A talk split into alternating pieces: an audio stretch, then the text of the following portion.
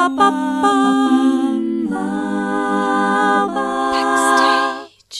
Herzlich willkommen zu Backstage, Folge 49. Mein Name ist Leni Bormann und am Telefon habe ich Heike Zerfowski.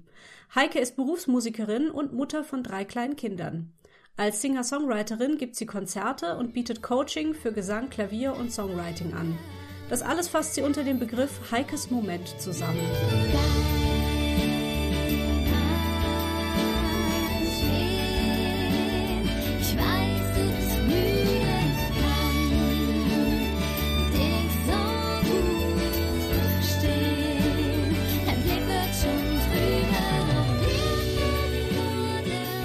Drüber, Hallo Leni, vielen Dank für die Einladung. Ja, schön, dass du da bist. Bei dir geht's ja immer ganz viel drum, sich eine Auszeit vom Alltag zu gönnen. Also freue ich mich jetzt, dass wir das hiermit gemeinsam tun. Ja, mega, stimmt. Ähm, magst du vielleicht selbst einfach noch mal in eigenen Worten beschreiben, wofür Heikes Moment steht? Ja, voll gerne. Ähm, Also Heikes Moment ist damals entstanden, äh, weil ich einfach nach einem wunderschönen äh, Künstlernamen gesucht habe, der nicht meinen kompletten Namen umfasst. Der ist einfach ein bisschen kompliziert, den kann sich nicht jeder merken und auch nicht jeder unbedingt schreiben.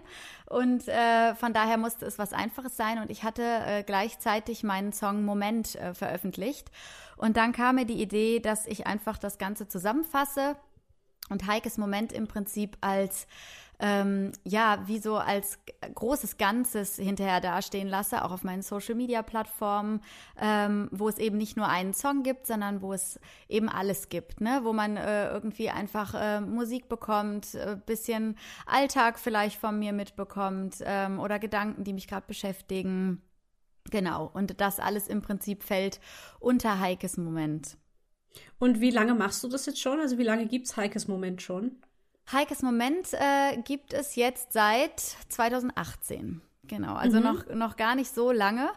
Vorher war ich in der Tat immer ähm, einfach unter meinem eigenen Namen unterwegs. Äh, ja, auch da daher, weil ich mit meinen eigenen Songs gar nicht so viel unterwegs war. Ich habe das immer relativ klein gehalten, weil ich einfach, ja, weil das einfach so was ähm, Persönliches und Besonderes ist und äh, man nicht, auch nicht unbedingt immer so viel äh, Zeit zur Verfügung hat, wo man irgendwie sagen kann, da mache ich jetzt noch das oder das oder das, gerade mit den Kindern natürlich noch mehr. Ja, und dann war irgendwie immer meine eigene Musik, das sollte so ein bisschen unantastbar sein, das sollte einfach so richtig so meins sein. Äh, ähm, und ich hatte immer so ein bisschen Hemmungen, das so wirklich aktiv rauszutragen in die große, weite Welt. genau. Ja, auch so ein bisschen Furcht vor Feedback dann gehabt, vor Negativem, oder war es gar nicht so spezifisch? Ja, also ich glaube, so ganz leugnen kann man das nicht. Ähm, ich weiß halt, dass sich Geschmäcker unterscheiden und gerade bei den eigenen Songs ist man ja auch, was Feedback angeht, so ein kleines bisschen sensibel. Also es ist einfach Ja. wirklich ja, es trägt ja so komplett meine Herzenssprache. Es ist halt auch was ganz anderes, als wenn ich jetzt für andere eine Auftragskomposition mache. Und äh, ja, das ist halt wirklich so ein bisschen wie Tagebuch schreiben, fühlt sich das manchmal auch an. Sagen wir so, ich, ich möchte halt nicht das Ganze machen, um Erfolg zu haben. Also ich möchte wirklich das Ganze machen, um die Leute zu erreichen, die auch Bock haben, das zu hören, die Bock haben, äh, sich die Zeit zu nehmen und äh, denen meine Musik dann auch gefällt. Und ich glaube, das war eher so die, die Angst davor, rauszugehen und dann halt zu sagen, ich warte jetzt auch einfach mal ab, wer da so kommt. Ja. Ähm, das wiederum ist halt schon auch super aufregend. Also muss ich wirklich sagen, so mit den eigenen Songs, das ist echt, äh, fühlt sich ganz anders an, als wenn man mit irgendwelchen Coverbands unterwegs äh, war oder äh, ja, oder Hochzeitsmusik habe ich ja auch ganz, ganz viele Jahre gemacht. Ähm, da war man halt einfach ein Künstler und dann wurdest du gebucht. Aber jetzt äh, so mit seinen eigenen Sachen, so wirklich als Mann selber unterwegs zu sein, das ist irgendwie was ganz anderes. Mhm.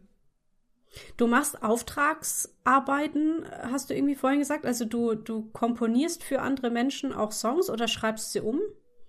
Äh, ja, genau. Also es ging, äh, ich habe öfter mal mitgeschrieben äh, bei anderen, bei anderen Künstlern, beziehungsweise halt auch selber Songs geschrieben für bestimmte Anlässe.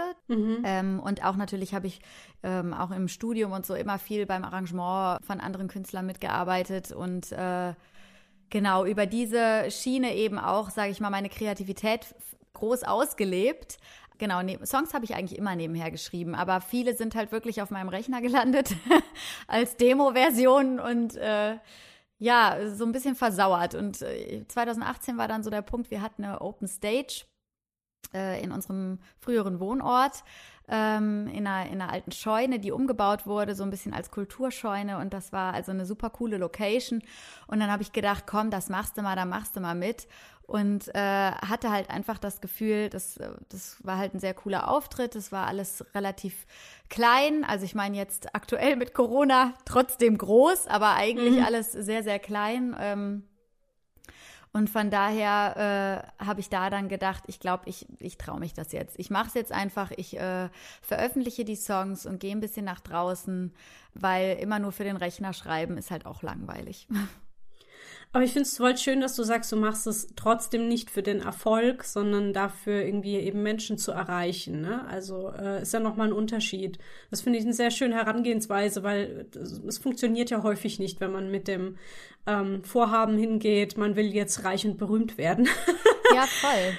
Ja, und Ja. ich finde halt auch irgendwie, ähm, weißt du, dieser Druck, den man dann bekommt, dass du halt Ja, auch deine ja. eigene Musik äh, an den, äh, an dem Feedback der anderen halt misst, ne? Oder an einer Followerzahl oder an einer äh, Like-Zahl oder Aufrufe äh, bei YouTube. Ähm, oder Hörer bei Spotify. Und da muss ich sagen, also, mm, let's be honest, um von der eigenen Musik leben zu können, da muss man schon sehr, sehr, sehr hart kämpfen.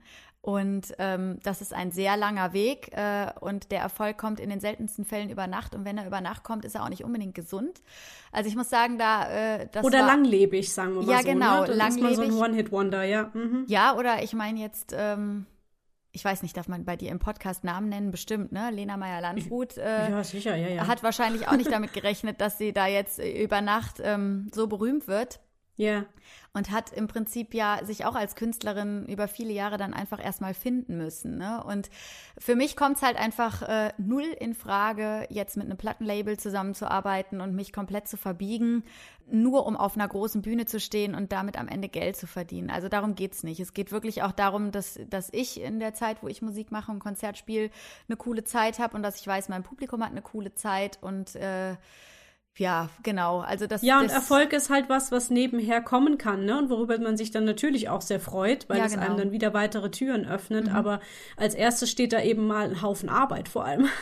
Ja, und Ja. persönlicher Erfolg hängt halt auch vielleicht nicht unbedingt an den Maßstäben, die jetzt sonst mit Erfolg so äh, in Zusammenhang gebracht werden. Ne? Also wenn ich Ja. von, von einzelnen äh, Hörern oder Hörerinnen Feedback bekomme, Heike, ähm, du machst so schöne Musik, vielen Dank dafür, dann fühle ich mich immer total geehrt und geflasht, weil ich einfach finde, das ist ja total persönlich, ne? Irgendwie überhaupt Ja. auf die Idee zu kommen, jemandem äh, eine persönliche Nachricht zu schreiben äh, und, und Danke zu sagen für die Musik, die man macht. Äh, das ist für mich eigentlich schon wahnsinnig viel Bestätigung. Ja, und deswegen, also äh, ist die Musik jetzt aktuell gerade ein sehr, sehr großes Standbein, äh, auch Corona-bedingt, weil einfach ähm, ja vieles online gerade geht, was mir als Mama einfach ja, wie soll man das jetzt sagen? Das, das kommt mir halt ganz gut, äh, Ja. weil ich natürlich nicht unbedingt immer die Möglichkeit habe, äh, in ganz Deutschland äh, unterwegs zu sein. Und so kann ich einfach äh, viel mehr Aufträge, viel mehr ähm, Konzerte, viel mehr äh, Angebote wahrnehmen, was einfach irre Spaß macht. Also ich habe äh, im letzten Jahr 2020 mit meiner eigenen Musik viel öfter auf der Bühne gestanden als all die Jahre oh Gott, zuvor. Entschuldigung. Ach so, Ja. Gesundheit. Wir schneiden, okay. Ja, Red klar. weiter. Also ich habe in der Tat 2020 äh, wesentlich öfter mit meiner eigenen Musik auf der Bühne gestanden als all die Jahre zuvor.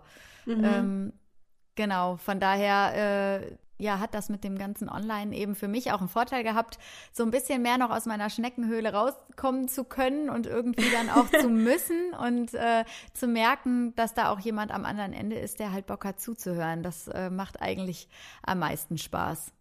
Du hast dich auch, glaube ich, jetzt im, im Zusammenhang mit, äh, ja, mit der ganzen Online-Geschichte auch sehr weitergebildet, ne? Also was Online-Streaming angeht und sowas, ähm, weil du ja im Moment nicht live auftreten kannst äh, oder eben nur so bedingt oder es eben dann, ja, gestreamt wird.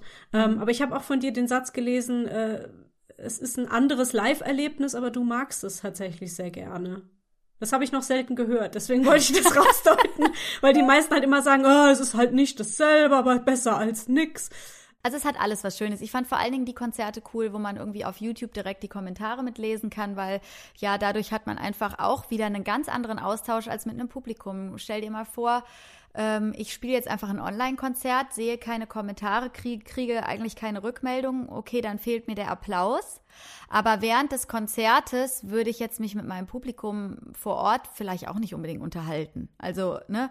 Ähm, und das fand ich jetzt bei diesen Online-Konzerten eigentlich ganz witzig, äh, wirklich mit den mit den Zuhörern einfach so richtig in den Austausch gehen zu können ne? und die im direkten Mhm. quasi Fragen beantworten zu können und einfach das Gefühl zu haben, man hat da irgendwie, man, man ist trotzdem irgendwie verbunden. Ne? Also äh, auf Dauer würden mir, glaube ich, die Konzerte, wo ich jetzt wirklich null Reaktion von der anderen Seite kriege, ähm, das würde mir, glaube ich, auch nicht reichen. Also, weil das Ja. ist schon wirklich, das ist schon wirklich sehr trist. Äh, man sitzt so ein bisschen als Alleinunterhalter vor der Kamera und hofft, am anderen Ende sitzt jemand, der zuhört.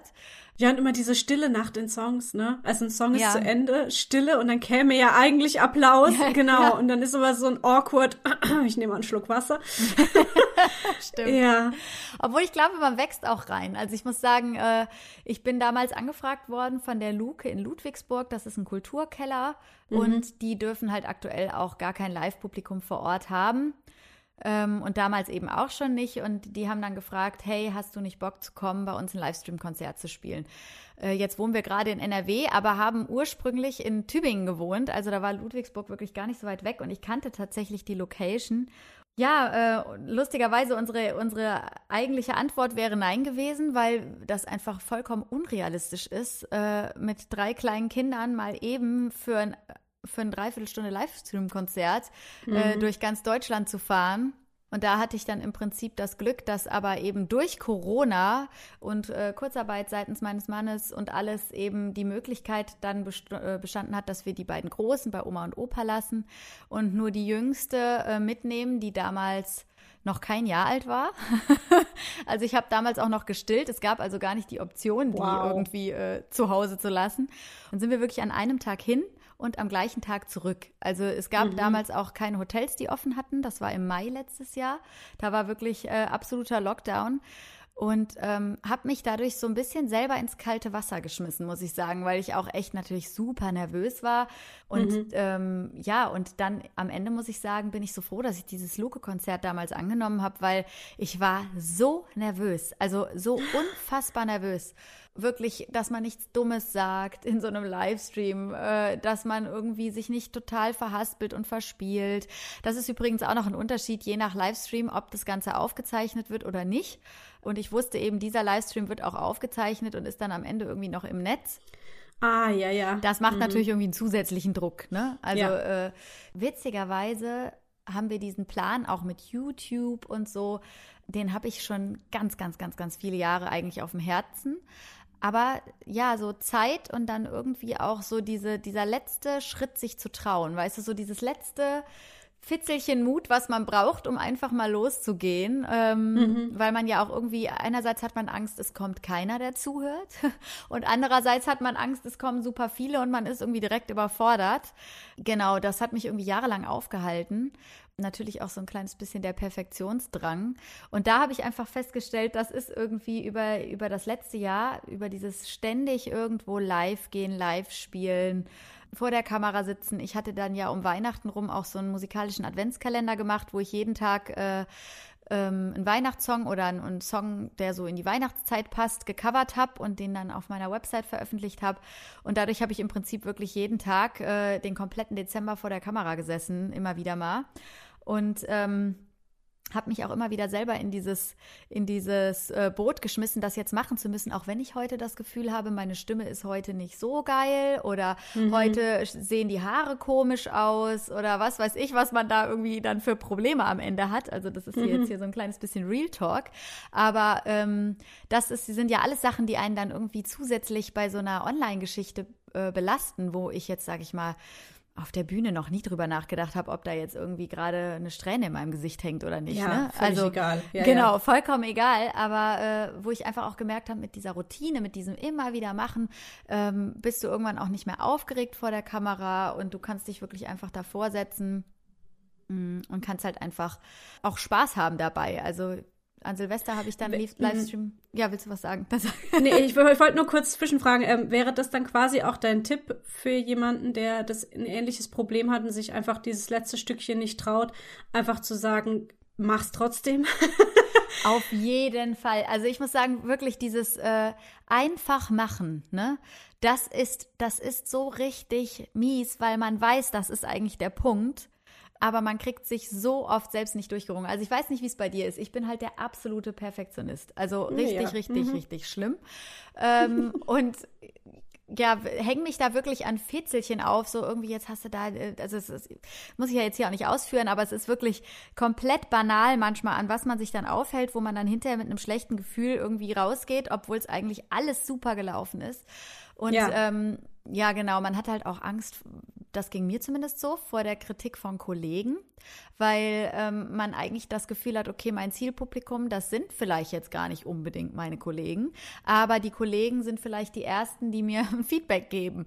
Und Die ähm, sagen werden, oh Heike, du. äh, stell doch mal dein Mikro anders ein. ja, Ähm, genau. Wie ist auch in der Tat aus? tatsächlich schon vorgekommen. Also es ist wirklich Was? echt richtig witzig. Ja, also ich glaube, es gibt halt, es gibt halt manchmal einfach auch Personen, die ähm, super gerne Feedback geben, jeglicher Art. Mm, Ja. Und ja, aber es ist ja auch nicht immer erwünscht. Also, Nee. ich weiß nicht. Nee, das stimmt wohl, aber, aber verstehst du, was ich meine? So, und das Ja, war ja. auch für mich einfach so ein, also deswegen wirklich einfach machen ist echt der Schlüssel, weil das hat mir einfach auch äh, gezeigt, dass mein Selbstwert da nicht dran hängt. Also es hat wirklich in diesem, in diesem immer mehr Machen mich selber als Person auch wachsen lassen, dass ich im Prinzip mir nicht immer alles so zu Herzen nehme. Ne? Als Perfektionistin und irgendwie äh, hochsensibel nimmt man sich halt irgendwie immer alles dann total zu Herzen und fragt, hinterfragt sich immer erstmal selber und guckt, äh, was kann ich denn hier noch anders machen und ist denn da und wie auch immer. Ähm, und dass man da halt einfach sagt, nee, äh, das ist einfach Quatsch, weil perfekt gibt es auch einfach nicht. Ne? Also äh, Ja, ja. ich kann natürlich jetzt stundenlang an einer perfekten Studioaufnahme feilen. Das würde live trotzdem nicht so klingen. Ne? Und wenn das bei Leuten live richtig geil klingt, dann machen die auch den ganzen Tag nichts anderes. Also Mhm. ne, da muss man halt auch wieder irgendwie gnädig mit sich sein und sagen, okay, ich habe auch noch drei Kids nebenher. Ich gebe nebenher Unterricht, mein Mann geht nebenher arbeiten, äh, man hat alles Mögliche nebenher und hat einfach gar nicht unbedingt die Zeit, so nerdig im Prinzip an einer Sache zu feilen. Und das ist auch Also vollkommen das okay. ist auch, das ist auch was, was ich ähm, unterstreichen würde. Ähm, das gnädig mit sich selber sein. Vor allem, wenn man anfängt mit irgendwas. Weil man kann nicht von 0 auf 100 einfach etwas perfekt können. Da ist immer Arbeit und Erfahrung dahinter. Ja. Und äh, so ging es mir auch mit meinem Podcast. Wenn ich jetzt meine ersten Folgen höre, dann bin ich hart am Cringen, weil ich einfach höre, wie nervös ich da war. Ja. Ich hatte noch keine Ahnung, wie ich das Mikro einstellen muss. Ich hatte nicht viel Ahnung von der Nachbearbeitung und vom Schneiden. Und das höre ich alles. Ich weiß nicht, ob andere Leute das hören, aber ich höre das. Ich lasse die Folgen Ja. natürlich trotzdem online, weil es Das ist. finde ich äh, übrigens richtig cool, weil man sieht dann einfach auch so den Werdegang, ne? Ja, Ja. genau. Und es sind trotzdem spannende Gespräche. Also finde ich jetzt nicht, ich finde es jetzt nicht komplett verkehrt, was ich da gemacht habe. Aber es ist halt, äh, ich musste das alles mal machen. Ich musste einfach mal anfangen, Ja. ja. und dann halt Stück für Stück immer wieder was dazulernen, bis die Tonqualität besser wurde und mein Sprachfluss besser wurde und so. Und das, äh, wenn ich das nicht einfach mal angefangen hätte, auch wenn es ein bisschen holprig war, dann wäre ich halt gar nicht mehr weitergekommen. Total. Ja, und auch gerade mit so Videos, lustigerweise, das war halt bei mir auch immer so ein Ding, dass ich immer so das Gefühl hatte, auch vom Studium her und so, ähm, also ich habe Musik studiert und es war in der Tat so, also äh, Schulmusik habe ich studiert mit Gesang und Klavier im Hauptfach. Die Aufnahmeprüfung war krass. Und das, was dann im Studium kam, war im Verhältnis einfach, sag ich mal, nicht mehr so krass. Ja, das war natürlich Aha. schwer, ähm, aber man, man hat dann einfach gesehen, auf was für einem Niveau man eigentlich schon war. Ja, also da habe ich dann wirklich gemerkt, innerhalb vom Studium, da geht das dann irgendwie so im Flow, ne? dass man halt dazu lernt, dass man sich weiterentwickelt, dass man immer wieder Prüfungen hat und so weiter. Ähm, das war ja nur sehr intensiv, dieses Studium. Aber durch diese Erfahrung bin ich irgendwie immer an alles rangegangen. Nee, du musst erst vorher jede Eventualität äh, und jede äh, Sache kapiert haben und äh, recherchiert haben und rausgefunden haben. Nicht, dass hinterher irgendwer sagt, das hättest du ja auch mal vorher schon mal rausfinden können oder nachlesen können. Ne? Und das macht halt den Druck, äh, einfach mal zu machen und einfach mal anzufangen, halt auch irgendwie ja viel, viel, viel, viel größer. Ne? Also, und das hat mich auch viele Jahre aufgehalten, weil ich einfach immer gedacht habe, nee, das muss ja erst, musst du das erstmal so ein paar Mal für dich zu Hause aufnehmen. Und wenn man, wenn du dann da schon deinen Redefluss quasi erreicht hast und nicht mehr aufgeregt bist, dann fängst du an, das zu veröffentlichen. Aber das macht man am Ja. Ende ja auch nicht, ne? Also, Nee. ja. Was war denn das für eine Aufnahmeprüfung, wenn du sagst, die war so krass? Ähm, ja, also wenn du Musik studierst, du hast äh, Schauspiel studiert, ne? Oder? Was Ja. hast du studiert? Genau. Also beim Musikstudium, äh, egal welcher Art, musst du ja auch Instrumentalprüfungen machen. Also du musst äh, Klavier vorspielen, Gesang vorspielen. Und das ist äh, je nach Musikhochschule wirklich super unterschiedlich. Ich habe mich damals vorbereitet, weil mein damaliger Lehrer auch gesagt hat, hier mach dir möglichst viel ins Repertoire. Und wirklich, das war auch so lustig, weil wirklich an manchen Hochschulen kam dann die Rückmeldung, das ist ja viel zu viel im Repertoire, das können sie ja nie im Leben alles spielen, obwohl sie mich noch gar nicht haben spielen hören. Ne? Äh, Andere wiederum haben gesagt, ja, ist ja ein Wahnsinnsrepertoire, ist ja, ist ja der, äh, ne, ist ja Wahnsinn.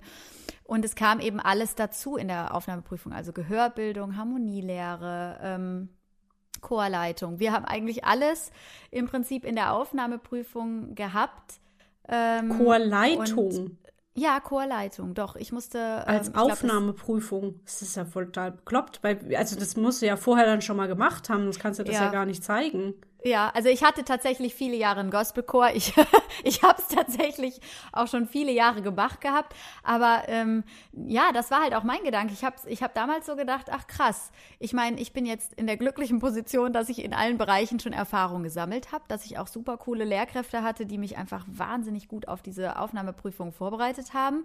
Aber ja, wenn ich hatte so damals das Gefühl, ich kann jetzt schon irre viel und jetzt darf ich in diesen Studiengang, aber ähm, ne, da, da kommt dann auch, sage ich mal in Anführungsstrichen, nicht mehr so viel dazu, weil das Basic Knowledge hatte ich ja so. Also ne, das, äh, das war ist natürlich jetzt komplett übertrieben besprochen. Natürlich äh, hat man wahnsinnig viel noch dazugelernt und es gab immer wieder hier und da auch Aha-Momente, aber man hatte einfach schon so ein riesen Fundament was man eben im Prinzip schon liefern musste.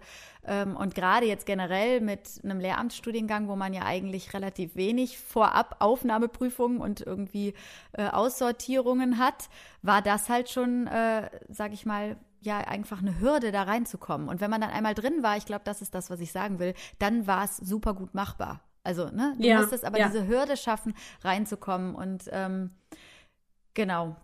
Du hast auch dein erstes Staatsexamen gemacht für Musik, Spanisch und Erziehungswissenschaften. Du hast jetzt auch gerade schon ein paar Mal Lehramt erwähnt, aber ich glaube, als Lehrerin hast du bislang noch gar nicht gearbeitet, oder?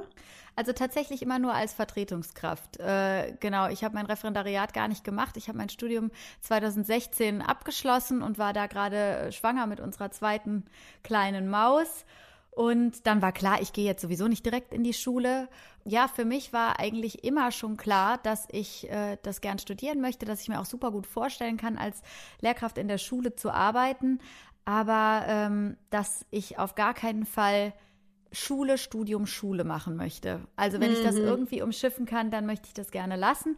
Ich habe zwar den sichereren äh, Studiengang sozusagen gewählt ähm, und bin jetzt nicht an die Popakademie. Das habe ich mich damals tatsächlich nicht getraut. Also es gibt bestimmt auch einen kleinen Teil von mir, der sich ein bisschen ärgert.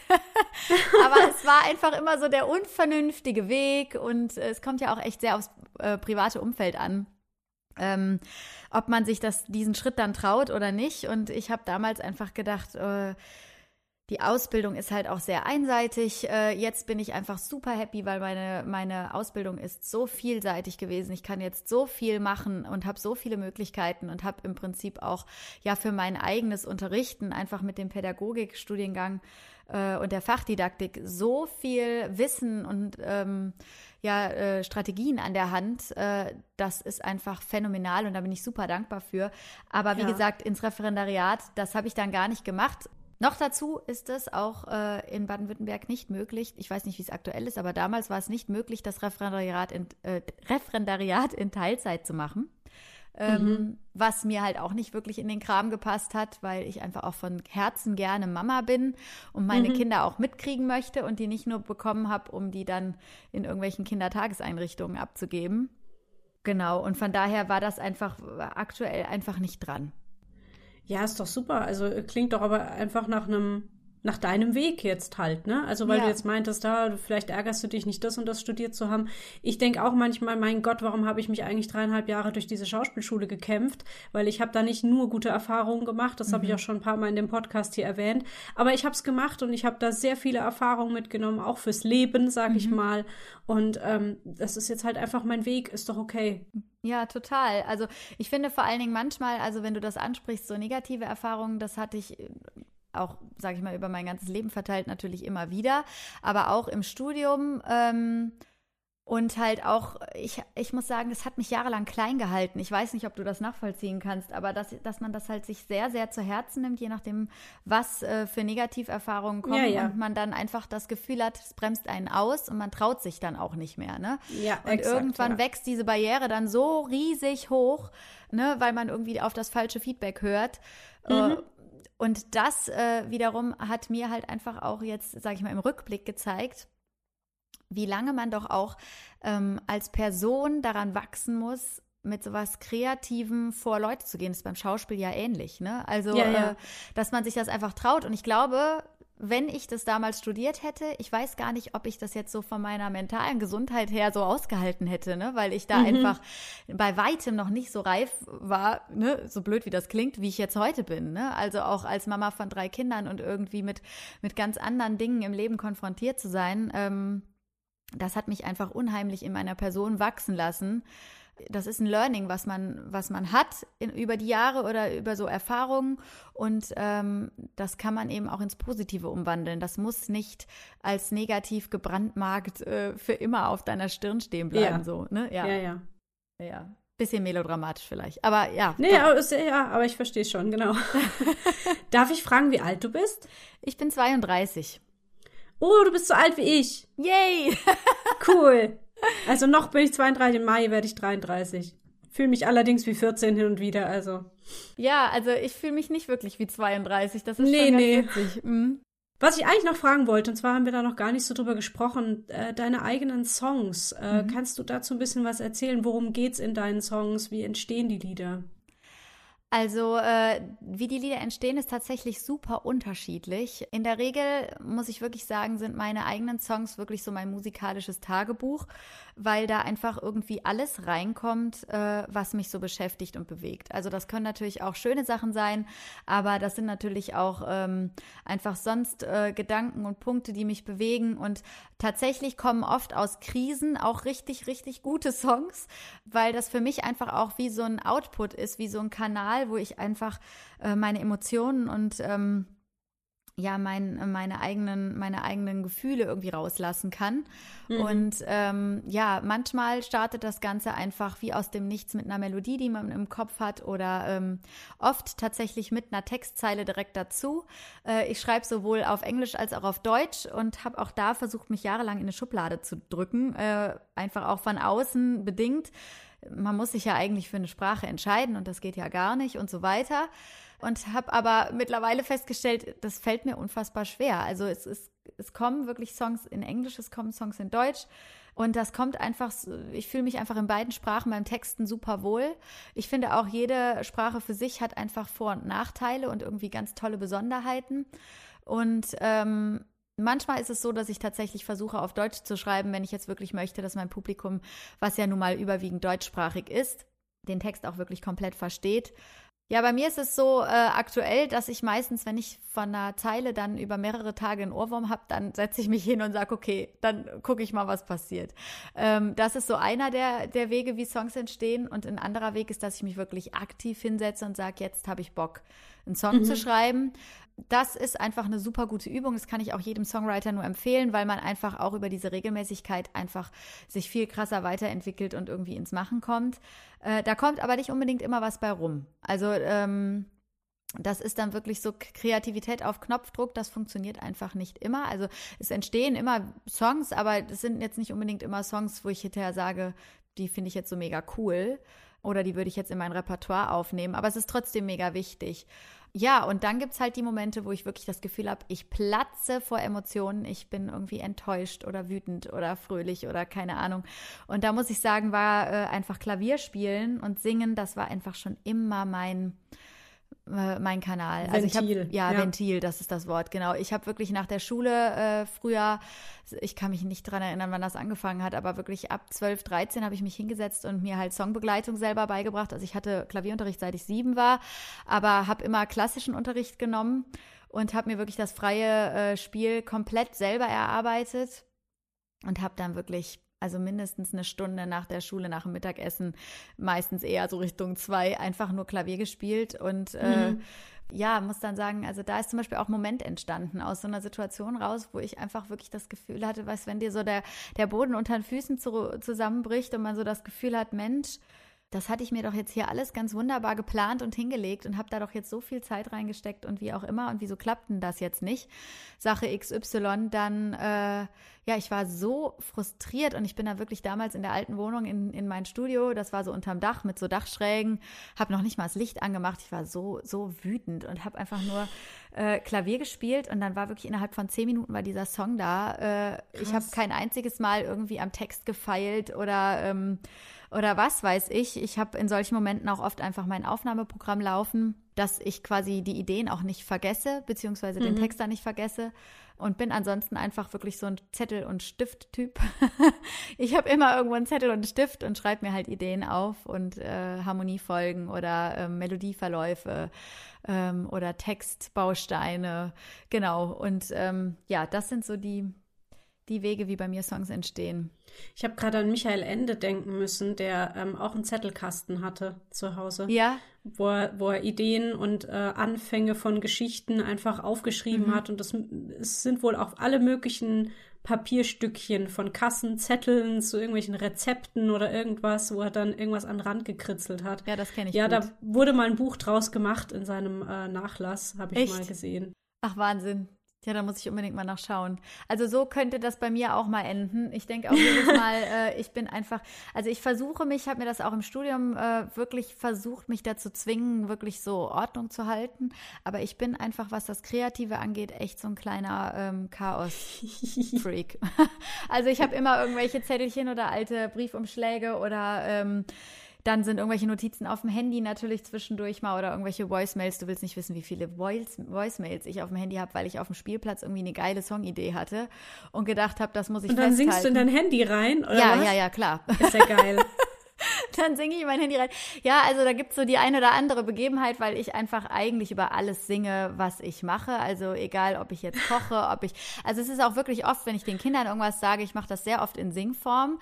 Ähm, ist ja auch lustigerweise, man, man kann sich Sachen ja auch so besser merken, aber es ist für mich auch irgendwie ein Weg gewesen, wo ich gemerkt habe, wenn ich singe, dann, dann, dann belaste ich die Stimme irgendwie nicht so krass. Und ja, das ist, ist dann halt wirklich. Ja, Ich habe gerade so schöne Bilder im Kopf, so Zähne putzen und dann ins Bett. Ja, ganz genau so in etwa. Wunderbar. Und vergesst den Schlafanzug nicht.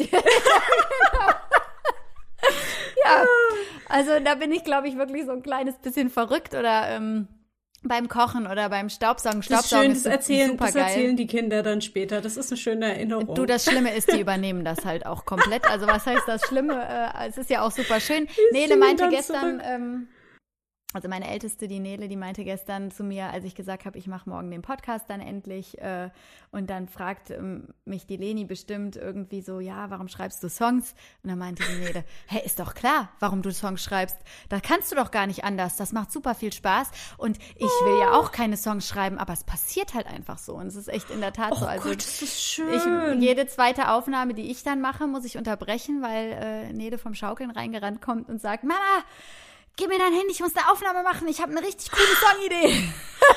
Alter, wie geil, du erziehst da voll die, voll die Musikkinder. Ist ja, Ja, also ich glaube, das ist schon echt ganz cool, so viel Raum für Kreativität. Es ist nur immer ganz witzig, wenn man dann irgendwie, äh, es ist jetzt auch Beispiele alles vor Corona, aber irgendwie an der Ampel steht und äh, mein Mann dann zu mir sagt, Heike, Öffentlichkeit, weil ich wieder voll laut am Lossingen bin und es einfach selber nicht merke.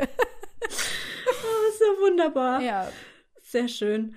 Ähm, weil wir jetzt gerade bei dem Thema waren, ähm, äh, also dass du eben kleine Kinder noch nebenher handelst, hast du ja auch vorhin erzählt, Mhm. dass du äh, mit einem Säugling irgendwie zum Konzert gefahren bist.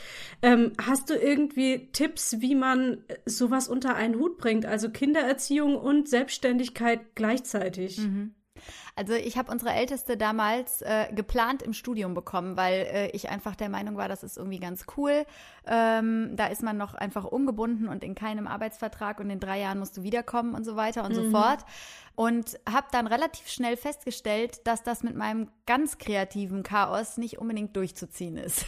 also Ah, ja. so, äh, drei Tage vor der Prüfung dann alles an Lernstoff reinpacken und dann ist das Kind krank. Das ist halt einfach äh, mega kontraproduktiv.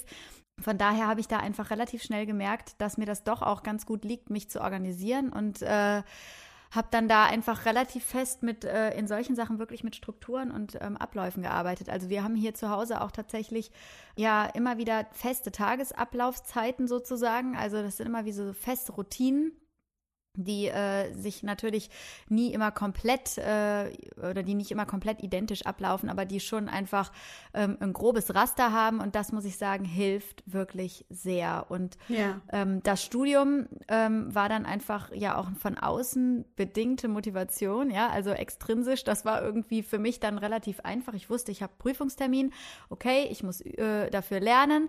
Äh, ich muss mit so einem Vorlauf lernen, dass die Woche vor der Prüfung das Kind auch krank werden kann und nicht die totale Panik entsteht, sondern dass ich dann sage, hey, nein, I'm good to go. Ich bin mega gut vorbereitet jetzt schon.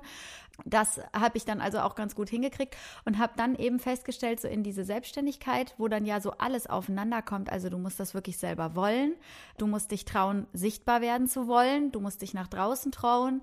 Äh, und du musst dir eigene Ziele setzen. Du se- setzt dir vielleicht eigene Termine. Also natürlich, wenn ich jetzt ein Konzert habe von einem Veranstalter, ist das wieder was anderes. Aber wenn ich jetzt sage, irgendwie Freitag möchte ich ein YouTube-Video veröffentlichen, ja, dann muss ich auch das hinkriegen, das durchzuziehen, durchzuhalten, mich von meinem eigenen Perfektionismus nicht aufhalten zu lassen und vor allen Dingen dem Ganzen trotzdem zu Hause Priorität einräumen. Ja, also das bedeutet äh, bei uns konkret, dass dann eben zum Beispiel abends auch mal aufgenommen wird oder geübt wird. Also ich arbeite sehr, sehr viel, wenn die Kinder ähm, schlafen. ähm, also das sind wirklich so meine produktivsten Arbeitszeiten, weil dann einfach auch wirklich Ruhe ist und man wirklich am Stück arbeiten kann. Und dann muss ich sagen, glaube ich, hätte ich so Potenzial ähm, zum Workaholic. Äh, also ich muss mich dann wirklich auch immer selber dazu zwingen, nein, du kannst morgen nicht ausschlafen. Die Kinder stehen trotzdem wieder auf. Ähm, Mhm. und ähm, mal als Ausnahme da irgendwie bis 1 Uhr aufzunehmen, ist eine coole Sache, aber jeden Abend könnte ich das jetzt auch nicht durchziehen. Und äh, ja, dafür bleiben andere Sachen liegen. Ne? Also dafür hat man dann halt mal den Wäschekorb nicht direkt wieder weggefaltet oder ähm, was, was so vielleicht sonst einfach anfällt. Genau. Also ich muss sagen, das äh, hat für mich was mit Self-Care auch zu tun und mit Achtsamkeit. Ich habe viele Jahre ähm, nach dem Studium, also viele Jahre ist vollkommen übertrieben, aber ich habe wirklich nach dem Studium gemerkt, dass ich erstmal in so den totalen Wahn gefallen bin. Natürlich war ich schwanger, dann kam der totale äh, Nestbautrieb und dann hat man irgendwie äh, alles immer ordentlich haben wollen und wie auch immer und habe dann einfach gemerkt, das ist so ein Extrem.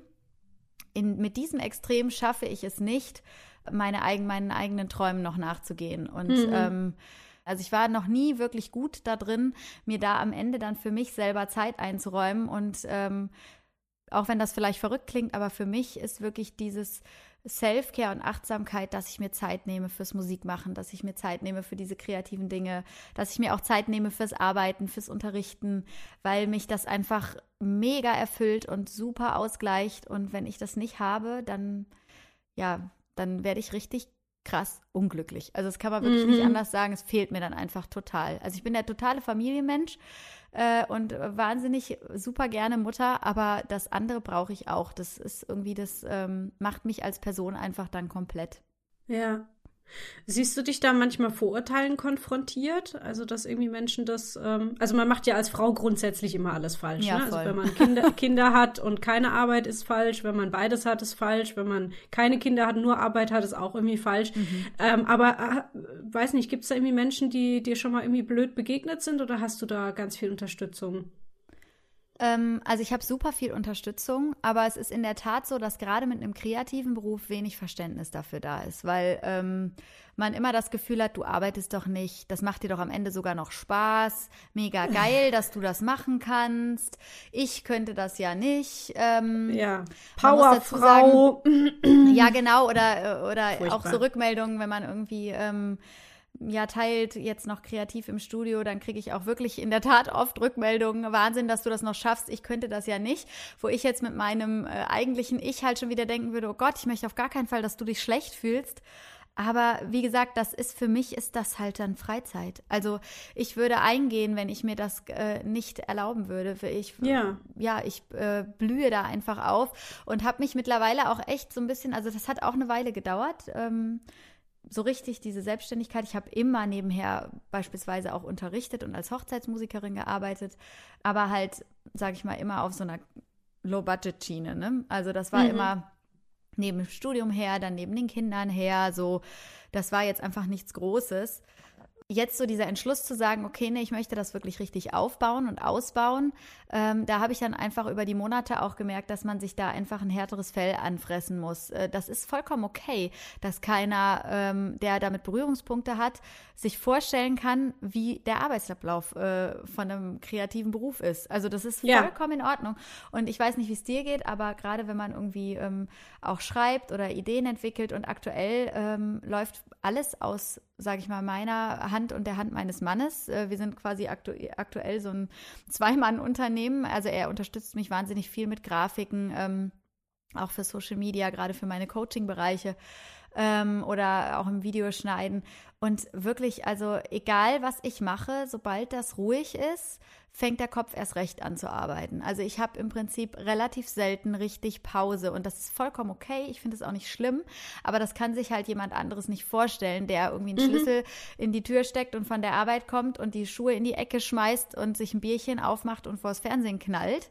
Ähm, da habe ich dann meine 500 kreativen Listen oder ich stehe abends und mache Einschlafbegleitung bei unserer Jüngsten und, äh, und schreibe im Kopf irgendwie das nächste Tutorial oder ja, also das ist irgendwie, ich kann das gar nicht trennen. Ähm, Und das ist, wie Ja, gesagt, kann ich voll nachvollziehen. ja, kannst du Ja, ja. nachvollziehen. Ich finde, das ist ein Prozess gewesen, das einfach stehen zu lassen, äh, das auch nicht als persönlichen Angriff zu nehmen, wenn jemand ähm, Ja. Beispielsweise auch sagt, äh, ihr habt doch immer Zeit und äh, ne, ihr, ihr könnt doch euch frei einteilen und das ist doch alles überhaupt gar kein Problem und äh, mega easy, das hätte ich auch gern, dass das im Prinzip äh, was auch mit der eigenen Unzufriedenheit des anderen zusammenhängt, äh, also Ja, dass ja. es damit zusammenhängt. Ne? Das hat nichts mit, mit irgendwie mir als Person zu tun. Ähm, Ja, und es hat halt alles Vor- und Nachteile. Ja. Auch die Selbstständigkeit hat Nachteile. Und natürlich hat sie auch Vorteile, aber dieses Schwarz-Weiß finde ich auch immer ein bisschen anstrengend, Ja. ja. Oder dieses, du machst es ja nur, weil es Spaß macht. Äh, Ja. Nee, ist auch Arbeit. es ist, es ist total witzig, weil die, die Eltern, die arbeiten gehen, die sagen im Prinzip, äh, also ne, nicht pauschal, aber da habe ich oft schon Rückmeldungen gekriegt, ja Wahnsinn, das finde ich richtig gut, dass du zu Hause bleibst, ähm, würde ich ja auch gern, ähm, kann ich aber nicht oder will ich nicht oder was weiß ich und das hat auch gar nicht unbedingt immer finanzielle Gründe, sondern das ist oft auch, glaube ich, einfach so dieser gesellschaftliche Druck, du kannst ja nicht nur zu Hause bleiben. Ich war jetzt wirklich viele Jahre nur nebenberuflich tätig und einfach wirklich nur zu Hause sonst, ne? Ähm, für die Kinder da. Mein Mann war hauptberuflich unterwegs und ich muss sagen, das ist halt einfach eine Entscheidung, die man trifft und ich finde wirklich, man sollte das als Frau frei entscheiden können. Also für Ja. mich hat Feminismus auch was damit zu tun, dass ich eben auch sagen kann, ich möchte zu Hause bleiben. Das ist auch Ja. eine freie Entscheidung und äh, da bin ich nicht minderwertig und mein Abi war auch nicht äh, umsonst sozusagen, ja, oder mein Studienabschluss oder was weiß ich, sondern äh, ne, das ist ja eine, das ist eine freie Entscheidung und ich finde, wenn man arbeiten gehen wenn man arbeiten geht und diese Entscheidung frei treffen kann, ja, es ist nochmal was anderes, wenn ich jetzt wirklich finanziell dazu gezwungen bin, auch arbeiten zu gehen. Aber wenn ich die frei treffen kann, dann sollte doch der Mehrwert an der, an der Stelle stehen, dass das mir auch Spaß macht, dass das mich erfüllt. Ähm, Ja. Und nicht, dass das einfach zusätzlich einen Druck äh, auslöst, dass man neben den Kindern jetzt auch noch arbeiten gehen muss.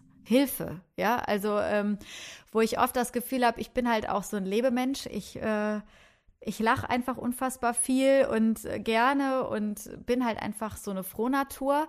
Und mir fällt dann oft auf, wie viele Leute sich einfach so in diesem Motzen so suhlen. Also, dass sie, dass sie sich so wohl da drin fühlen, immer irgendwo was Negatives zu finden. Und dann natürlich auch an der Person was Negatives zu finden, die halt Freude ausstrahlt. Ja, also das geht ja gar nicht.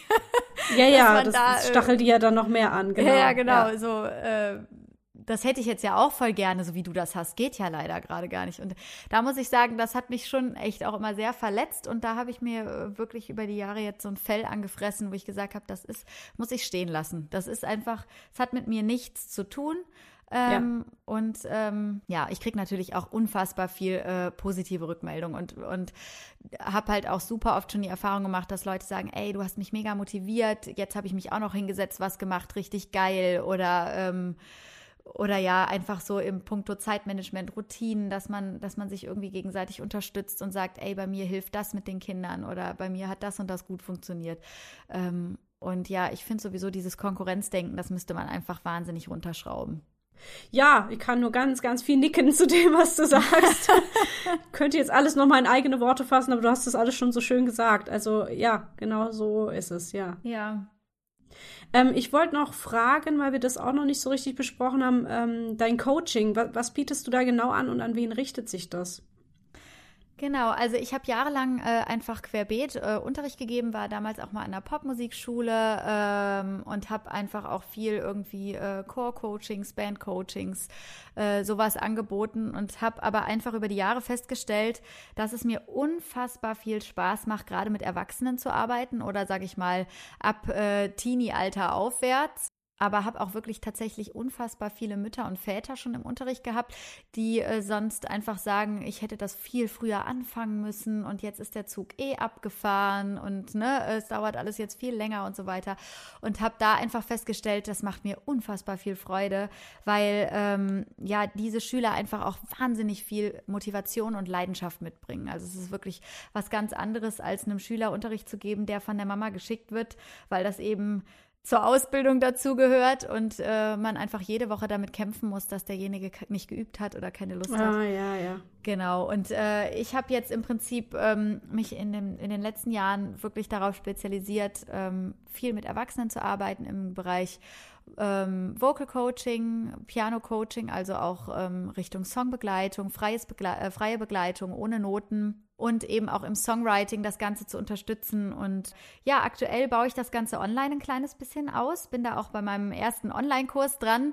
Ähm, das war auch tatsächlich schon viele, viele Jahre einfach ein Wunsch von mir, äh, dieses Konzept, mit dem ich quasi unterrichte, einfach mal festzuhalten und irgendwie ähm, ja größer zugänglich zu machen, weil ich einfach auch ein riesengroßer Fan bin von Tutorials. Also ich mache wahnsinnig gerne selber Sachen mit Tutorials, sei das jetzt äh, irgendwelche Programme erarbeiten oder Yoga oder ähm, was weiß ich. Also ich bin einfach so der totale Videotyp. Genau, und mein Unterricht richtet sich im Prinzip aktuell vor allen Dingen an Frauen, ähm, mhm. die gerne singen, die äh, eventuell schon Erfahrungen auch im Bereich Gesang gesammelt haben, ähm, aber das spielt da eigentlich auch eine untergeordnete Rolle, die vielleicht schon mal Klavier gespielt haben, vielleicht auch nicht, die sich aber unfassbar gerne selber auf dem Klavier begleiten wollen. Also jetzt gerade auch beispielsweise Sängerinnen, die sagen, ich möchte nicht immer abhängig sein von einem Playback oder einer Band. Ah, ja. Und äh, im Idealfall halt ihre eigenen Songs schreiben wollen und gerne diese äh, im Prinzip auch selber spielen wollen und am Klavier schreiben wollen. Also viele meiner Kolleginnen, die kein Klavier spielen, ähm, die schreiben dann entweder mit einem anderen Kollegen zusammen und fühlen sich dadurch eingeschränkt. Ähm, weil sie sagen, die ganze Musik, da kann ich immer nur vorsingen, aber das kommt dann im Prinzip alles aus der Hand des anderen. Ne? Also mhm. äh, genau, da gibt es einfach super viel Raum nach oben und äh, ja, den Vorteil, den ich da im, im Prinzip mitbringe, ist, dass das alles aus einer Hand kommt. Also du könntest mhm. natürlich hingehen und dir Gesangsunterricht äh, buchen bei einem Vocal Coach und du kannst hingehen und dir Klavierunterricht suchen und lernen, wie du Songs begleitest ohne Noten. Ähm, frei nach Akkorden, wie auch immer, das gibt's alles schon. Also ich äh, erfinde hier wahrscheinlich nicht das Rad neu. Aber ähm, wir gehen quasi hin und gucken, dass wir von Anfang an alles zusammen machen. Und das ist halt von der Koordination her auch gar nicht unbedingt so einfach. Und je länger man damit wartet, desto komplizierter wird das auch oft und so enttäuschender, weil man irgendwie in beiden Bereichen separat voneinander das Gefühl hat, hey, es funktioniert mega gut und wenn man das Ganze dann zusammenschmeißt, dann klappt es einfach gar nicht. Vollkommen normal, aber halt sehr mhm. frustrierend. Mhm. Und wir können halt im Prinzip hingehen und ähm, wirklich gezielt gucken, wie kann ich jetzt auch mit wenig Know-how und mit wenig Erfahrung trotzdem mich auf dem Klavier so gut begleiten, dass das professionell klingt, dass das nicht nach Kinderlied klingt, dass das cool klingt, dass ich mich nicht mit meinem Klavierspiel meinen Gesang tot spiele, ja, also dass ich wirklich hingehe und sage, äh, ich fülle die Lücken, ich, ich gucke, dass ich da wirklich das Beste raushole. Und ja, das macht mir unfassbar viel Freude. Also das ist wirklich, äh, kann ich auch nur unterschreiben, für mich ist Unterrichten nicht einfach nur das, was man halt als Musiker macht, um Geld zu verdienen, sondern ähm, das erfüllt mich wirklich äh, gleichermaßen. Das macht mir unfassbar viel Spaß zu sehen, äh, mich mit den Erfolgen der anderen dann zu freuen und dann zu merken, dass derjenige weiterkommt und äh, dass er sich sicherer fühlt. Und ich finde es auch immer eine Wahnsinnsbestätigung, wenn ein Schüler dann mit Motivation zu Hause übt. Also äh, das ist einfach richtig, richtig Ja, das cool, ist weil super Zeichen, ne? Ja, ja. ich bin ja keine Zauberin, ne? Also ich, äh, ich habe hier keinen Magic Button, den ich drücke und dann kann derjenige alles, sondern das muss, das machen muss der schon selber. Genau, und da habe ich einfach für mich festgestellt, das ist das, was mir Spaß macht. Ich möchte nicht mehr der breiten Masse XY-Unterricht geben äh, und wirklich selber das Gefühl haben, ich schlafe ein beim Unterrichten, sondern ich möchte da wirklich das, äh, das Beste aus den anderen rausholen und da bin ich auch immer total unstoppable. Also dann muss ich mich auch wirklich, ich bin dann so ein klassischer Überziehtyp. Ich höre da nie pünktlich auf und denke, immer, nein, komm, das machen wir noch und das kriegen wir noch hin und da musst du nur noch und ja, genau. Also da bin ich dann irgendwie mit ultra viel Leidenschaft am Start. Also ich kann mir das voll gut vorstellen, wie du jetzt gerade beschrieben hast, das mit dem Klavier, mit dem Gesang, das Zusammenbringen und so weiter. Ähm, Klavier- und Gesangsunterricht hatte ich auch schon. Was ich mir irgendwie nicht so richtig vorstellen kann, ist jemandem beizubringen, äh, Songs zu schreiben. Äh, Kann man das jemandem beibringen? Ist das nicht was, was halt irgendwie so aus einem selber kommt, wie du ja auch selber beschrieben hast vorhin, wie deine Songs entstehen? Oder gibt es da doch irgendwelche Arten von äh, Tipps oder Routinen oder, oder Abläufe? Doch, es gibt, äh, klar, also das, wie meine eigenen Songs entstehen, das ist halt der Luxus, den ich mir, sag ich mal, gönnen kann, weil ich im Prinzip so zum Songschreiben gekommen bin. Ja, also für mich hat sich das im Prinzip automatisch so entwickelt, so ein bisschen wie das jetzt vielleicht auch bei meiner Tochter passiert. Ja, also dass man im Prinzip nicht anders kann. äh, aber das gibt ganz, ganz viele tolle ähm, Wege und Strukturen und Routinen, äh, wie man ins Texten kommt, wie man ins Melodie erfinden kommt, wie man äh, da reinkommt, Harmonieabläufe zu haben. Und das hängt halt auch unfassbar viel mit, mit dem Machen und mit dem, äh, mit dem äh, ja, eigenen kreativen Prozess dann zusammen. Aber das kann man sehr, sehr gut ankurbeln und im besten Fall äh, entwickelt im Prinzip die Schülerin der Schüler daraus eben auch seinen ganz eigenen Zugang zur Kreativität. Aber ähm, Ah, ja. ja. viele stehen halt wirklich da, wenn das um so kreative Sachen geht, dann auch so ein bisschen auf dem Schlauch und, äh, und Wissen gar ist, nicht, wo anfangen so. ja, Ja, genau. Mhm. Und dann ist halt oft, also ich meine, das gibt's ja echt auch super viel, ja. Also es, ich weiß nicht genau, aber es gibt unfassbar viele Künstlerinnen. Ich meine, Sarah Connor wäre auch ähm, eine gewesen, die halt viele Songs gar nicht selber geschrieben hat, sondern immer halt ja. einfach äh, gesungen hat, was ihr quasi vorgesetzt wurde. Äh, Und dieser Wunsch in einem, dass man halt sein eigenes schreibt, ne, äh, unabhängig von jetzt einem Co- Co-Writer, was ja auch immer eine Bereicherung ist, aber ähm, irgendwie ist meine Erfahrung, man muss schon wirklich auch das geschafft haben, selbst Songs zu schreiben. Und dann ist das auch richtig cool, wenn du dann halt mit anderen Leuten zusammenschreibst, äh, wenn du auch schon, sage ich mal, so ein bisschen Erfahrung gesammelt hast. Und das zu üben und daran zu gehen, äh, das ist einfach, glaube ich, der Wunsch, der liegt auf gefühlt fast jeder jede Sängerin, jedem Sänger. Also das kenne ich fast niemanden, der das sagt, oh, ich fände das so toll, ich würde das gerne auch. Und ähm, da gibt es ganz, ganz tolle Tricks, zum Beispiel auch einfach erstmal zu überlegen, hey, womit beschäftigst du dich gerade? Was schwirrt dir so im Kopf rum? Was wäre jetzt zum Beispiel mal ein grobes Thema? Wo könntest du dir darüber vorstellen, ähm, zu schreiben? Und dann arbeitet man beispielsweise auch mit Mindmaps und ähm, schreibt irgendwie äh, Schlagwörter auf, ja, oder arbeitet da mit sogenannten Hooklines. Das sind also auch Textbausteine, die einfach einen gewissen Wiedererkennungswert haben, genau wie Melodien ja auch, ja. Also ähm, beispielsweise von äh, Mark Forster, blödes Beispiel fällt mir nur gerade ein, ähm, das Lied Chöre. Oh, oh, oh, oh, ja, das ist eine wunderbare Hookline, hat 0,0 Text in Anführungsstrichen, aber es hat einen wahnsinnigen äh, Wiedererkennungswert und Ohrwurmcharakter, ja, und das ist im Prinzip mit Hookline gemeint, ja, also ähm, und solche Sachen, das kann man üben und auch Melodieentwicklung kann man üben. Ähm, und kann darüber im Prinzip auch seinen eigenen Stil finden. Also das Wichtige, wenn ich Songwriting-Coachings gebe, ist mir, dass ich nicht der Person sage, so und so musst du das machen, hier ist dein Handbuch, äh, mach Ja. das bitte genau so und nicht anders, sonst machst du es falsch. Es gibt im Prinzip nicht so ein richtiges richtig und falsch. Ja, also deswegen gibt es ja auch unfassbar viele Sänger, die gar nicht studiert haben und super viel Erfolg haben oder eben auch äh, Songwriter, die unfassbar gute Songs schreiben und selber nie irgendwie sich mit einem Songwriting-Handbuch beschäftigt haben.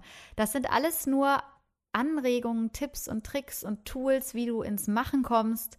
Äh, Und dann ist es einfach super wichtig als Lehrer und als Coach eben auch zu merken, wenn da von der anderen Seite was kommt und wenn man merkt, ey, da, ne, es hat gefunkt, es entsteht was, dass man das dann auch einfach so ein kleines bisschen entstehen lässt. Also, dass man da nicht direkt wieder eingreift und irgendwie sagt, ja, hier könntest du das jetzt aber noch ein bisschen cooler gestalten oder ne, überleg doch hier mal so, äh, sondern dass man das einfach erstmal passieren lässt. Ähm, und darüber dann eben auch dem anderen die Möglichkeit gibt, dass der seinen eigenen Stil entwickeln kann. Und ja, das ist mir persönlich super wichtig, weil ich das äh, schön. als ja. negativ empfinde, wenn man da halt einfach in so Raster gedrückt wird. Mhm. Ja, ja. Ja, schön, total spannend, finde ich super. Ähm, was sind denn jetzt gerade aktuell Pläne so von dir, Projekte, Ziele? Also aktuell ähm, steht jetzt am Wochenende, das ist wahrscheinlich schon vorbei, wenn dein Podcast äh, veröffentlicht Ja, wird, das so. Raketerei-Festival an. genau. Also die Raketerei ist ja eine Community für Musikerinnen ähm, als Räuberleiter in die Musikbranche und die Imke Machura hat ein ähm, richtig, richtig cooles Festival ins Leben gerufen letztes Jahr aus der Not heraus, ein Online-Festival, ein virtuelles Festival, äh, um Musikerinnen eine Bühne zu geben und da bin ich dieses Jahr mit dabei und das wird es auch nächstes Jahr, denke ich, wieder geben. Es ist Du auch machst ein super cool. Wohnzimmerkonzert, ne? Genau, ich mache ein Wohnzimmerkonzert. Ich bin als Musikerin dabei. Es wird aber auch Workshops geben und die Mhm. äh, Aufzeichnungen, ähm, Mitschnitte der Konzerte und auch der Workshops kann man auch im Nachhinein noch erwerben. Also das lohnt sich auf jeden Fall da. Ähm, Ah, cool. Dann kann ich ja was verlinken, egal wann die Folge Genau, online geht. Ja. genau. Da kann ich dir einen Link zukommen lassen. Das, Mhm. äh, das kann man im Nachhinein noch erwerben. Und äh, ja, das ist also mein Musik, großes Musikprojekt. Dann sind wir gerade dran und arbeiten im Hintergrund an einem richtig coolen YouTube-Projekt mit ganz vielen anderen Musikerinnen und Musikern, Kollegen, ähm, die man Uh. übers äh, Musikernetzwerk so kennengelernt hat, teilweise auch aus England, teilweise hier aus Deutschland. Also das wird, glaube ich, richtig, richtig cool. Es ist noch nicht so ganz klar, wann das Ganze rauskommt. Ähm, wahrscheinlich so Richtung Ende April, Anfang Mai rum. Ähm, auf meinem YouTube-Kanal Heikes Moment äh, wird das dann zu sehen sein. Und ähm, ja, das ist also, das füllt uns quasi gerade sehr aus. Das ist ein, ein Riesending. Und äh, ja, ein weiteres Projekt ist mein Coaching. Also das ist wirklich Ja. gerade was, was äh, so in den Startlöchern steht. Ich bin, wie gesagt, am Online-Kurs dran. Ich, äh, ich gebe äh, Online-Coaching. Ich habe auch tatsächlich derzeit noch vier freie Plätze. also sollte sich da Aha, jetzt aha. jemand angesprochen fühlen. Zwinker, zwinker, ja. genau. So ein bisschen Eigenwerbung am Rande. Äh, genau. Natürlich, ja, ja. Ähm, genau, und bin da im Prinzip jetzt dran, da auch ähm, mit YouTube-Tutorials nach und nach jetzt an den Start zu gehen. Ich habe äh, aktuell eine Facebook-Gruppe ins Leben gerufen, die kostenlos ist, einfach auch für Support und äh, noch zusätzlichen Input, wo es immer wieder auch mal Live-Coachings geben wird. Äh, die findet man auch auf Facebook auf meinem Heikes Moment Coaching-Profil. Die heißt Dein Moment, deine Singer-Vocal- Piano-Songwriting-Community. Also super komplizierter Name, aber man findet mich auch über Heikes Moment Schick Coaching. mir den Link. Ich schick dir den Link. Ja. ähm, es war so ein bisschen schwierig mit der Namensfindung, weil ich irgendwie, ähm, ja, gerade für, ähm, für jemanden, der mich jetzt noch nicht kennt, irgendwie gerne alles reinpacken wollte und, äh, und ansprechend machen wollte, ne? dass man irgendwie so, das, so weiß, was einen erwartet. Und äh, Genau, da bin ich im Prinzip jetzt gerade dran und habe da unfassbar viel Freude dran, ähm, mein Wissen da so ein bisschen weiterzugeben und äh, mit den Schülerinnen und Schülern zu arbeiten und einfach zu merken, dass da irgendwie, ja, dass da was entsteht. Das macht einfach unfassbar viel Laune. Cool. Ja. Ja. Also ich, äh, wie wir jetzt gerade schon mehrfach gesagt haben, ich verlinke einfach mal alles äh, in Mhm. den Shownotes zu dieser Folge. Ähm, auf deiner Homepage Heikes Moment findet man ja eigentlich auch immer alle weiterführenden Links und äh, Genau. dass man dich eben auch kontaktieren kann als Musikerin oder als Coach. Mhm. Äh, wo gibt's eigentlich deine Musik? Bei Spotify und so? Ja, die Musik gibt's tatsächlich überall. Geil. Also äh, Cover habe ich derzeit keine groß veröffentlicht, die sind halt auf YouTube zu hören. Ähm, alles andere ist wirklich überall, äh, wo man Musik streamen kann. Und äh, das ist natürlich auch ein weiteres Projekt. Also ich bin im Hintergrund äh, an einer ersten EP dran ähm, oder auch Uh. Album. Es ist nicht so wirklich ganz klar, was es wird. Ähm, und es ist jetzt Corona-bedingt, sage ich mal, so ein kleines bisschen läuft es einfach im Hintergrund, weil es ja einfach auch aktuell nicht so, so einfach ist, irgendwie mit anderen Musikern ins Studio zu Ja. gehen. Und, und aktuell ist es so, dass wir ähm, uns so Richtung Aufnahmen bewegen. Also ich habe jetzt wirklich bei vielen Songs, also die Songs sind alle fertig. Ich habe auch schon im anderen Interview mal gesagt, ich könnte theoretisch fast ein Best-of-Album geben, weil es einfach viel zu viele Songs gibt. Also ich muss dann wirklich, glaube ich, würfeln, was jetzt damit auf diese CD drauf darf und was nicht. Ähm, weil ich einfach so viele Jahre gewartet habe, überhaupt äh, Songs nach draußen zu tragen. Ja, ich denke, es wird immer wieder übers Jahr verteilt auch mal die ein oder andere Single geben. So viel kann ich, glaube ich, verraten. Cool. Ja, und sobald es wieder möglich ist, bestimmt auch Live-Konzerte, ne? Oh ja, oh ja. Ja. Also ich muss sagen, da bin ich halt, äh, sage ich mal, ein bisschen anders unterwegs als jetzt viele andere, die jetzt wirklich von Hofkonzert zu Hofkonzert tingeln. Da muss ich sagen, das ist für mich einfach immer mit sehr viel mehr Aufwand verbunden, vielleicht nochmal, um auf das Mama-Thema nochmal zurückzukommen, ähm, als das jetzt für einen alleinstehenden Künstler Ja. oder Künstlerin halt ist. Ne? Also ich muss ja mein Equipment auch immer mitnehmen. Ich muss die Anfahrt und die Abfahrt mit einberechnen. Ich muss vor Ort sein. Es macht mir natürlich unfassbar viel Laune. Aber ähm, es muss sich dann in Anführungsstrichen auch lohnen. Ja. ne? Und Ja. Ähm, das ist im Prinzip gerade so ein bisschen schade, weil man einfach halt, also es, es fehlt einfach total. Ich freue mich sehr drauf. Mhm. Ich hatte letztes Jahr das ein oder andere Gartenkonzert und das war wirklich, also das waren wirklich dann so die Highlights des Jahres, ne? So vor echtem Publikum Ja. zu spielen. Oh Und Gott. ähm, also im Sommer, ne, letztes Jahr und halt wirklich Ja. äh, ach, diese Atmosphäre zu genießen und auch teilweise Songs, die ich wirklich jetzt in der Zeit geschrieben habe, die noch nie vor Live-Publikum vor Ort aufgeführt wurden, dann aufzuführen und irgendwie zu merken, Mhm. was da für Reaktionen kommen. Das war halt einfach auch super emotional und super spannend. Ja, ne? ja. Mein letzter Auftritt war Open Air 2020 im September. Ja, Da fühlt sich auch schon an wie eine halbe Ewigkeit entfernt. und ich Wahnsinn, weiß, weiß auch noch, als es dann eben Sommer wurde und man draußen spielen durfte, ich war so, oh Gott, ich war furchtbar aufgeregt auch vorher, weil ich das Gefühl hatte, ich kann das alles gar nicht mehr nach diesem vielen Zuhause Voll. sitzen. Ich habe auch jetzt wieder irgendwie das Gefühl, oh Gott, äh, ich muss irgendwann auf die Bühne zurück, aber hoffentlich kann ich das alles noch. ähm, ja, also es, es, es wird wirklich Zeit, ja. Ja, ja, Ja. ja, man, das ist halt wirklich auch Mindset spielt halt einfach auch bei, also ich glaube, das spielt generell eine sehr, sehr große Rolle, was wir so als, wie wir uns als Persönlichkeiten so entwickeln. Aber ich glaube, gerade für so kreative Berufe ist das halt unfassbar wichtig, dass dieses Mindset halt positiv bleibt, ne? Und man nicht äh, Selbstzweifeln zu viel Raum gibt, weil man einfach halt nicht vom Gegenteil bewiesen wird, weil man einfach nicht auf die Bühne kommt, ne? Also Ja, das ist, ja. ja, genau. Genau. Ja, müssen wir alle noch ein bisschen durchhalten. Dann stelle ich mal meine letzte Frage und die ist, was wünschst du dir? Oh, das ist aber eine schwierige Frage. Ja, Leni. ja, ja. Die hättest du mir vielleicht vorab mal schreiben können. Was wünschst du dir? Äh, Ja. Ich finde das immer total schwierig mit so Wunschlisten. Ähm, man hat entweder unfassbar viele Punkte drauf oder es fällt einem nichts ein. Ich weiß nicht, wie es dir geht. Ähm, also ich glaube, am Tja. ehesten wünsche ich mir jetzt gerade, ja, dass dieser, dass dieser ähm, Mythend-Zustand, den wir jetzt so viele geteilt haben, vielleicht endlich mal zu einem Ende kommt, weil das irgendwie schon äh, Was für ein Zustand? Mütend, ist das an dich noch gar nicht drangekommen? Eine, eine Verbindung aus müde und wütend. Mütend. Ah, ich habe erst Tüten verstanden so. und habe kurz überlegt, was könnte sie meinen? Ein Tütenzustand. Ja, nein, das ging jetzt so um, dieser Begriff, und habe ich gedacht, das trifft's. Das trifft's Ja. wirklich. Also ich muss sagen, ähm, mich als Person, ich kann da auch echt Einsiedler werden. Ich könnte mich, glaube ich, jetzt hier auch an mein Klavier setzen und da einfach ähm, alles machen, essen, trinken, Mhm. leben, was weiß ich. Das äh, genau wäre jetzt für mich nicht so ein Problem. Aber mit den Kindern dabei äh, ist man halt doch irgendwie auch mit Schule und mit allem sehr äh, doch diesem Alltag ausgesetzt und immer wieder Mhm. konfrontiert und den verschiedenen Handhabungen der einzelnen ähm, äh, Leute äh, konfrontiert und irgendwie, äh, ich finde es einfach nur unfassbar anstrengend mittlerweile und es Ja. macht wirklich einfach müde. Ja. Ähm, und äh, ja, ich glaube, das wäre jetzt gerade so mein Wunsch. Ich bin ja sonst immer der totale Verfechter, der sagt, nein, du kannst nicht, was du nicht ändern kannst, musst du irgendwie annehmen und sagen, irgendwie im Moment leben. Und das ist auch super wichtig. Aber ich glaube, wenn ich mir was wünschen könnte, dann wäre das schon das, dass es sich zum Sommer einfach jetzt so ein bisschen entspannt und so ein Stück weit Ja. irgendwie wieder Normalität ein, einkehrt. Mhm. Und wünschen darf man sich ja alles. Ja, eben. Sag ich meinen Ja. Kindern auch. Hier immer. wird, hier wird auch regelmäßig sich der Weltfrieden gewünscht. Ich finde das Ach auch so. immer wieder mal ganz gut. Ja. ja, ja, das äh, würde ich dann auch als zweites. Kannst du dich auch angeben. anschließen? Gut. Genau.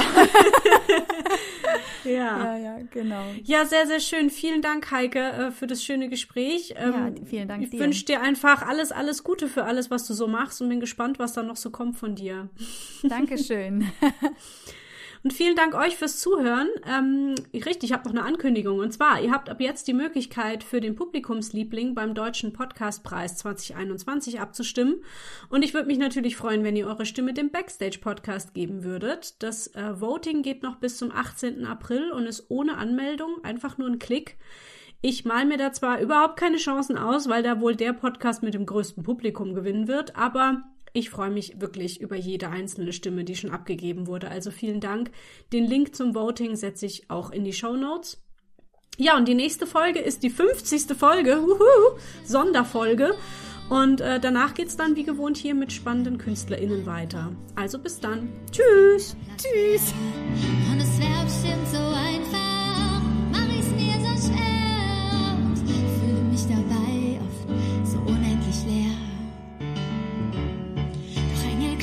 sleep.